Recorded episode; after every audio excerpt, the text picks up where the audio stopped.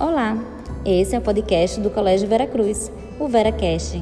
Me chamo Daniele Montenegro, sou coordenadora do Núcleo de Inclusão e, junto com Franklin Façanha, faremos uma reflexão sobre a importância do Dia Nacional de Luta pela Educação Inclusiva.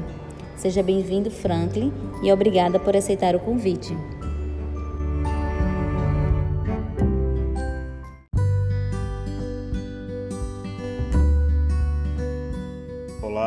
Todos? Eu sou Franklin Façanha, sou advogado, sou membro da Comissão de Direitos da Pessoa com Deficiência da UB Pernambuco, membro da Comissão de Direito Médico da UAB Olinda. Eu sou especialista no direito das defesas das pessoas com deficiência, em especial as pessoas com autismo. Eu também sou neuroeducador, especialista em informática educativa e concludente de letras. Sou pai de uma criança com autismo de 6 anos e estou muito feliz em estar aqui falando para vocês sobre a importância da, do Dia da Inclusão Escolar dentro das pessoas com deficiência.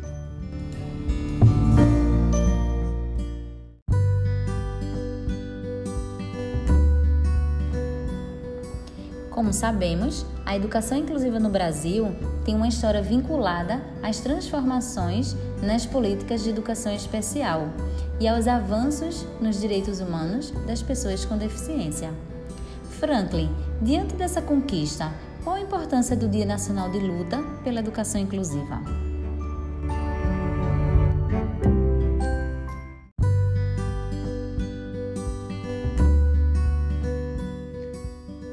Hoje em dia, nós temos várias diretrizes específicas para a educação inclusiva, tanto de pessoas com deficiência auditiva, visual, pessoas com autismo, deficiência intelectual. E é muito importante termos um dia exclusivo para conscientizar as pessoas da importância da inclusão escolar. Basta você ver em que mundo nós estamos norteados. Um mundo cheio de heterogeneidade, de pessoas diferentes. Então, se a escola do seu filho não tem uma pessoa negra, não tem uma pessoa cadeirante, não tem uma pessoa com síndrome de Down, com autismo, em que mundo ela está vivendo? Em que escola ela está convivendo? Porque a escola não é um ambiente apenas e exclusivo para ensinar habilidades escolares. Também são dentro das diretrizes a questão das habilidades socioemocionais. Então essa conscientização vem muito bem a calhar para trazer em voga todas as perspectivas às pessoas que têm filhos dentro da, da escola.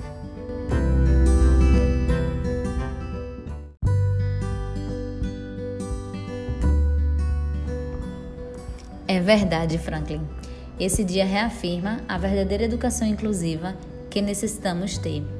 E trazendo essa importância, sabemos também que não só a escola tem um papel nesse contexto da inclusão, mas também a família. Qual seria o papel de cada um deles?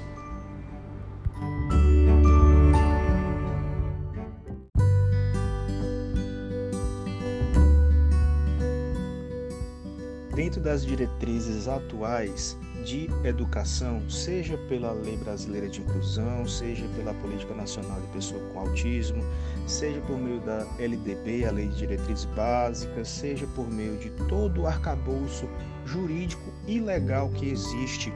O mais importante é saber que as crianças e as pessoas em idade escolar precisam aprender a conviver com as diferenças.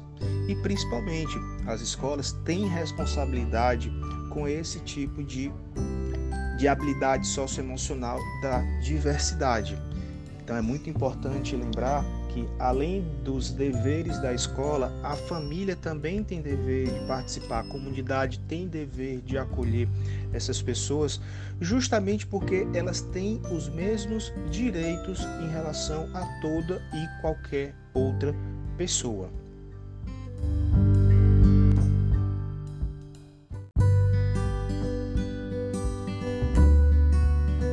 Posso falar um pouco da minha experiência como pai de pessoa com autismo, que além das batalhas judiciais que a gente tem que travar contra planos de saúde, a gente precisa também entender e ir mais a fundo sobre as necessidades educacionais e a participação da família e da escola no desenvolvimento integral das pessoas com autismo.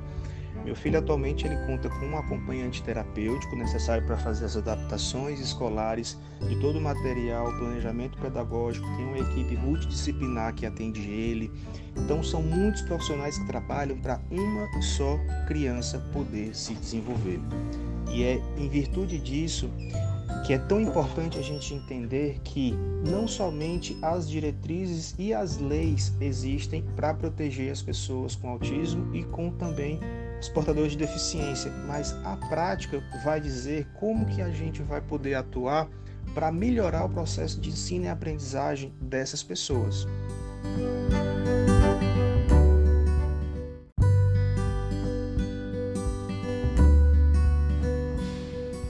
É muito importante falarmos do papel de cada um, pois sabemos que a falta de um prejudica no crescimento da criança. Essa parceria entre escola e família é essencial para a formação e o desenvolvimento dos alunos. Mas também sabemos que existem leis que direcionam as escolas para uma melhor educação inclusiva. Nos fala um pouco mais sobre elas?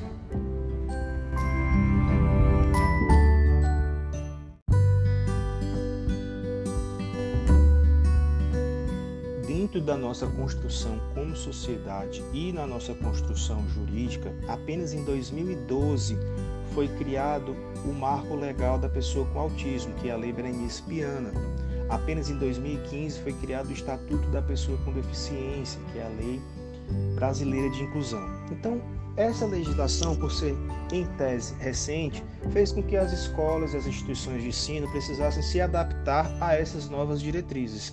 Então, todas as escolas precisam ter setores especializados em inclusão, precisam ter atendimento educacional especializado, professor especialista para quando é necessário. Então, são várias construções e várias obrigações que as escolas têm e também os deveres que as famílias têm de poder exigir na hora de escolher uma escola, saber se aquela escola respeita as diretrizes de inclusão, até de pessoas que não precisam utilizar esses serviços. Porque, como eu falei anteriormente, a nossa sociedade ela é diversa, ela é plural. Então, em que tipo de universo você vai ensinar habilidades socioemocionais se aquela criança não convive com a diversidade? Se aquela pessoa não convive com pessoas que não sejam da sua mesma realidade?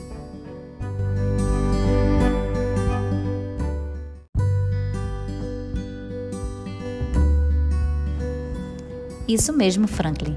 Procurar uma escola que incentive, crie ações e que seja inclusiva é muito importante para a formação de cada indivíduo, seja ele com alguma deficiência ou não. Até porque essa construção vivida na escola, os nossos alunos levarão para a vida.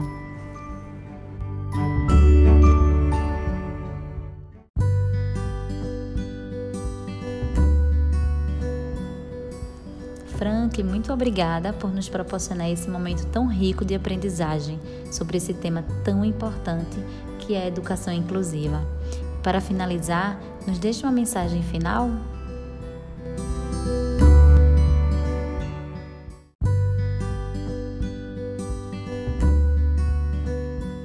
Agradeço a oportunidade de estar falando aqui para todos e deixar uma mensagem final de que todas essas mudanças exigem adaptações, tanto das escolas como formação e capacitação dos professores. Isso é muito importante para que a gente possa garantir o processo de ensino e aprendizagem com qualidade, que de fato vai realizar a educação inclusiva. Um abraço a todos, tudo de bom.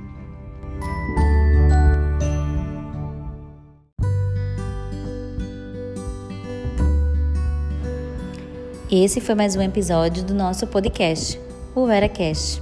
Até breve.